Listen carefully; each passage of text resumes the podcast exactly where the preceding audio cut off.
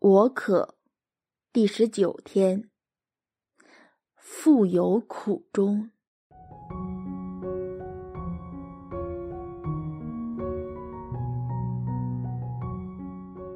你认为天主对你的渴求大一些，还是你对他的渴求大一些呢？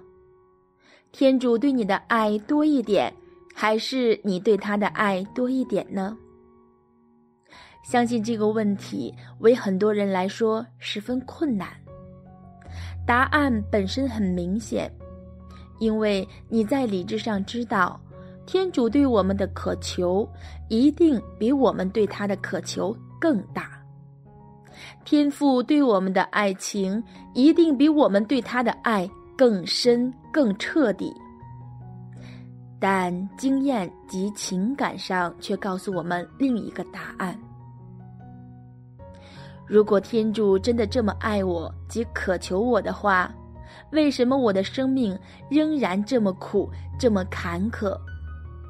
为什么生命中凡事都是事与愿违？为什么我求他的，甚至每天都祈求的祈祷，天主都没有答应？忍心的看着我受苦而不伸出援手呢？我的灵魂呀，请你知道，天主眼看我们受着痛苦而不施以援手，并不是他对我们漠不关心、冷酷无情、见死不救。事实上，眼见我们受苦、受委屈，父的心有如刀割。正如当小孩子在成长中跌倒、受伤。或在生命中因为选择错误而导致挫败或迷失，甚至受到打击创伤时，天父与一般父母一样心痛。父母知道这是子女成长的必经阶段，知道自己不能够事事插手干预，扼杀了子女做出选择和成长的机会。那份就是天赋的心情，只是比一般父母强千万倍。况且天赋给予我们选择的自由，所以他会尊重我们的自主决定，以及因为这决定所带来的一切后果。否则，天主的插手干预就等于收回了我们选择的自由。即在当中成长的机会，不是吗？如果我们在生命中错误的选择，不会有任何后果。天主每次都出手帮我们修复、为我们拆解的话，我们就只会不断做出错误的选择，伤害自己、伤害他人之余，亦永远不会从中学习及成长。相信大家也遇过一些不成熟的成年人，他们不负责任的决定，为身边的人带来的负担及伤害吧。其实天父很为难，每个子女都对他有不同的要求，而他们所做出的决定却影响其他弟兄姊妹。试问？天父又怎能顺应所有人的要求及祈祷呢？特别是如果我们各自的要求有偏差及有冲突，而天父只福允其中一个子女的祈祷时，岂不会造成不公平及偏心的情况吗？请问，天父应如何是好？我们要求天父体恤我们的需求及情况时，我们可会体谅在天的大父，他种种不能告诉我们的苦衷呢？况且生命中的困难及痛苦都有一定的价值，不是吗？正如之前引用过的例子，我们在将要享用一顿丰盛的晚餐之前。我们可能会连午饭也不吃，尽量保留自己最佳的胃口，去享受丰盛的一餐。生命中唾手可得的成就，我们不会觉得金贵，所以我们不会珍惜。马拉松或奥林匹克选手在到达终点或领受奖牌时的那份兴奋及满足感，若不是在训练及比赛途中经历过种种困难，或需要付出极大的牺牲及努力，他们在成功后的那份兴奋及喜悦，绝不会那么高涨及强烈的。同样，我们在生命的长跑中，若不是经历过波折，即因着我们努力和天赋的恩赐，而冲破种种障碍，最终达到终点时，我们就不会那么兴奋的期待领受生命的冠冕，接受天赋的奖赏。如果生命中任何事物都是唾手可得时，我们反过来会埋怨生命沉闷乏味，缺乏色彩，即被剥夺了热切期待最终达标时的那份期待及雀跃感。故此，我们不断要求天赋拿走我们所有的痛苦及困难，或者要求他给予我们所需要的一切。真的对我们好吗？是作为一个负责任的父亲应该做的吗？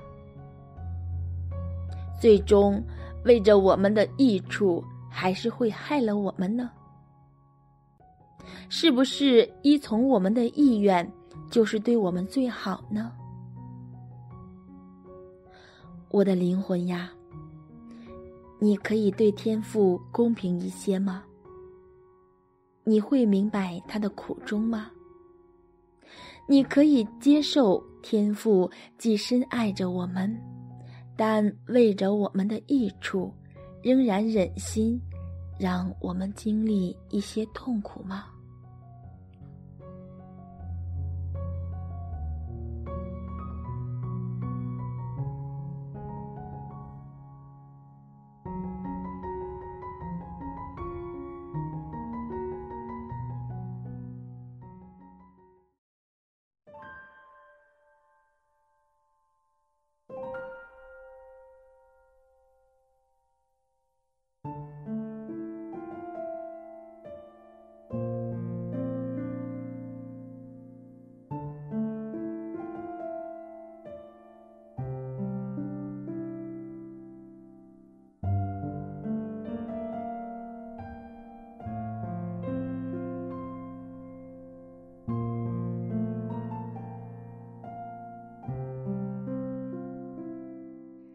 现在邀请你静下来反思：你一直以什么身份与天赋交往？对天赋的要求是否合理呢？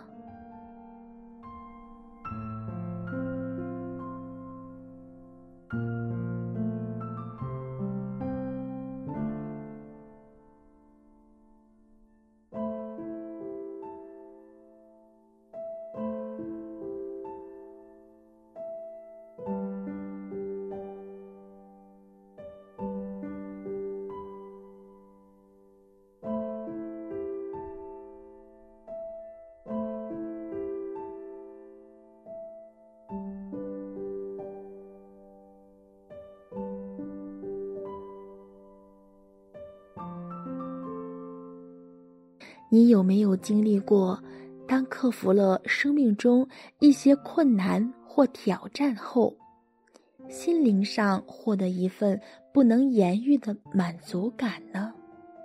你甘愿生命中完全没有这些痛苦及困难的经验吗？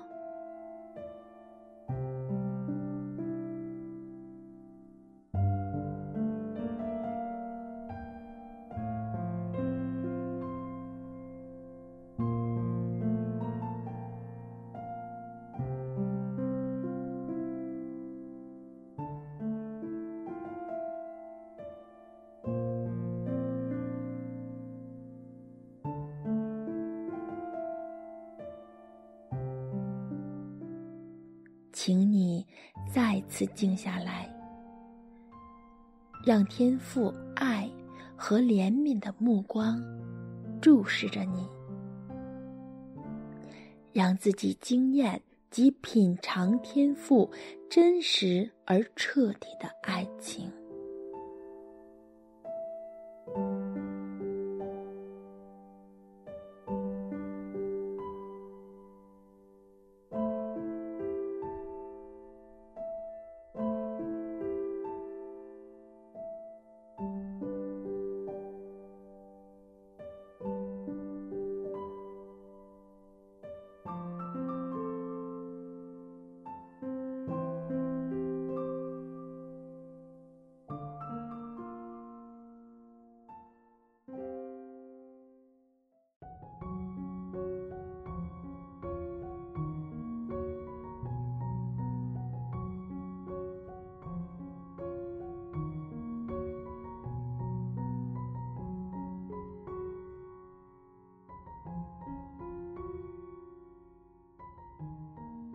慈爱的阿爸父，对不起，我一直都是望着自己的需要，常常觉得自己受委屈及痛苦，并埋怨你没有抚听我的祈祷。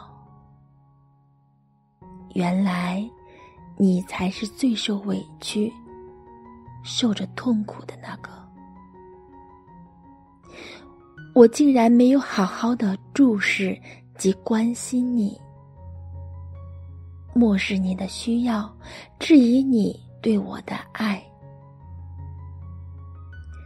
为何你常常默不作声，不去提示我？父啊，对不起，让我重新学习，好好的爱你。天父，我爱你。愿光荣归于父，及子及圣神。起初如何，今日亦然，直到永远。阿门。